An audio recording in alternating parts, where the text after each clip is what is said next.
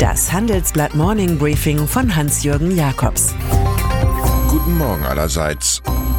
Heute ist Montag, der 20. Mai. Und das sind heute unsere Themen. Rechtspopulisten in der Ibiza-Falle. Deutsche Bank ignorierte Warnungen vor Trump. Die Balsenwende. Österreich. Das Genre moderner Einakter bereichert unser Nachbarland mit der Farce Die Ibiza-Falle, dargeboten in einem im Geheimdienstmanier aufgenommenen Langvideo. Die dramaturgischen Bestandteile, präpotente Politiker im Red Bull-Rausch, eine angebliche reiche Oligarchennichte, ein Kauf des Boulevardblatts Krone gegen privilegierte Staatsaufträge, illegale Parteienfinanzierung über einen Verein. Sie alle führen zum Rücktritt von Heinz Christian Strache. Er war seit Januar 2018 Bundesminister für öffentlichen Dienst und Sport. Als FPÖ-Chef wurde er gestern Abend von Norbert Hofer ersetzt. Sein getreuer Clubobmann Johann Gudenus tritt aus der Partei aus. Angesichts der balkanösen Verhältnisse überschlagen sich die Ereignisse. Im September wird neu gewählt und im Burgenland stoppt die SPÖ ihre höchst umstrittene Koalition mit der FPÖ. Kurz vor der Europawahl hat die Vereinigte Demagogiefront von rechts damit erheblichen Betriebsschaden erlitten. Die Strache-Partei scheitert an der Pressefreiheit, die sie stören, wenn nicht sogar zerstören wollte. Wobei das Skandalvideo zwei Medien aus dem Land der Piefkes publizierten, die Süddeutsche Zeitung und der Spiegel. Sie erklären nun, dass der bunte Abend auf Ibiza nur Teil einer ausgedehnten Kommunikation war, von wegen psoffene Geschichte was in den nächsten Tagen läuft, ist das klassische Who-Done-It-Spiel. Wer also platzierte das fast zwei Jahre alte Video mit strategischer Zielgenauigkeit? Regierungschef Kurz weist via Bild auf Tal Silberstein, den einstigen Wahlkampfleiter der Sozialdemokraten. Der habe ähnliche Methoden in aller Welt angewandt.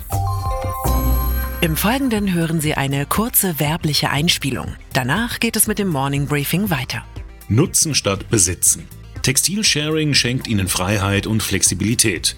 Mewa Textilmanagement kümmert sich um Ihre Betriebstextilien und das ganz individuell auf Ihre Bedürfnisse zugeschnitten.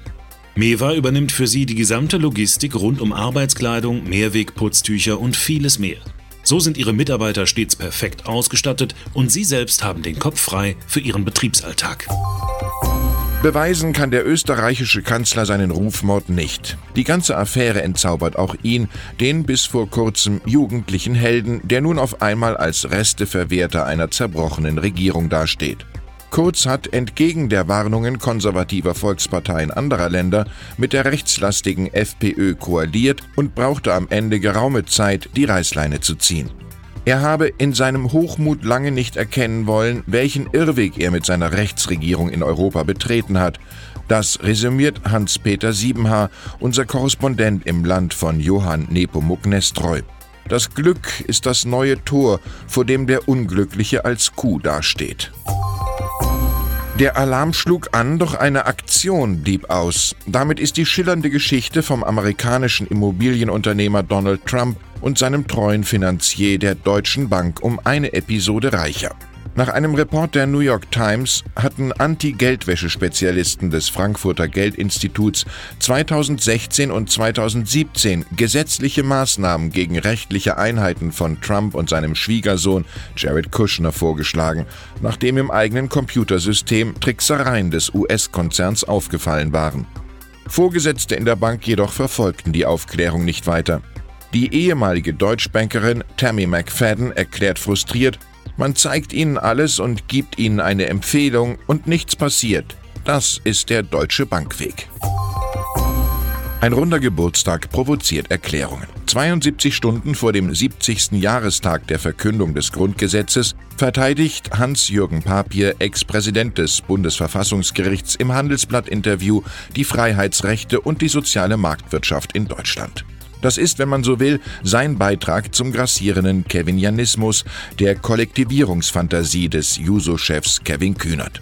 Jurist Papier verweist auf die Freiheitsrechte mit ökonomischer Dimension in der Verfassung. Demnach könne in Deutschland natürlich kein System der Zentralverwaltungs- oder Planwirtschaft eingeführt werden. Die Geschichte der Kombinate und Kolchosen wiederholt sich nicht. Ende Legende Die offiziellen Nazi-Erklärungen des Keksunternehmens Balsen aus Hannover erweisen sich als wahrheitswidrig. Nicht zu halten ist somit die Version der Firmenchronik und der jungen Aktionärin Verena Balsen, wonach im Krieg in der eigentlichen Arbeiterschaft deutsche und ausländische Zwangskräfte gleich behandelt worden seien. Die damals maßgeblichen drei Balsenbrüder waren in der NSDAP und pflegten gute Beziehungen zur SS. Firmenchef Werner Balsen pries 1942 in einem Brief an die SS, der uns vorliegt, die Arbeit der eingesetzten Ukrainerinnen. Sie seien laut einem Amtsarzt das körperlich beste Material, das ihm je an Ausländern zur Untersuchung vorgeführt wurde. Die Frauen sollten so wie die besser gestellten Polinnen behandelt werden, die vor Aufregung und Depression kaum beieinander zu halten waren. Verwaltungsratschef Werner Balsen will die NS-Geschichte nun von Historikern aufarbeiten lassen, komplett und korrekt. Und dann ist da noch Harald Krüger. Gerade hat der BMW-Chef eine schwierige Hauptversammlung hinter sich gebracht. Seine Vertragsverlängerung hängt auch noch in der Luft. Da muss er erklären, warum sein Haus nicht wie geplant Sponsor der Fußballer und Basketballer des Clubs Bayern München wird. 800 Millionen Euro sollte der 10-Jahres-Deal von 2025 an kosten. Vereinspräsident Uli Hoeneß hatte im Verbund mit Oberaufseher Edmund Stoiber die Sache gefördert, als global wirkende Bayern Connection im Zeichen der weiß-blauen Raute. Doch das Wunschprojekt ist inzwischen offiziell beendet. Auch in Zukunft darf das durch Dieselgate belastete Unternehmen Audi für eine Milliarde Euro Nummer eins beim erneuten deutschen Fußballmeister bleiben. Fußball ist nun mal das wichtigste aller unwichtigen Dinge im Leben. Es grüßt Sie herzlich Hans-Jürgen Jakobs.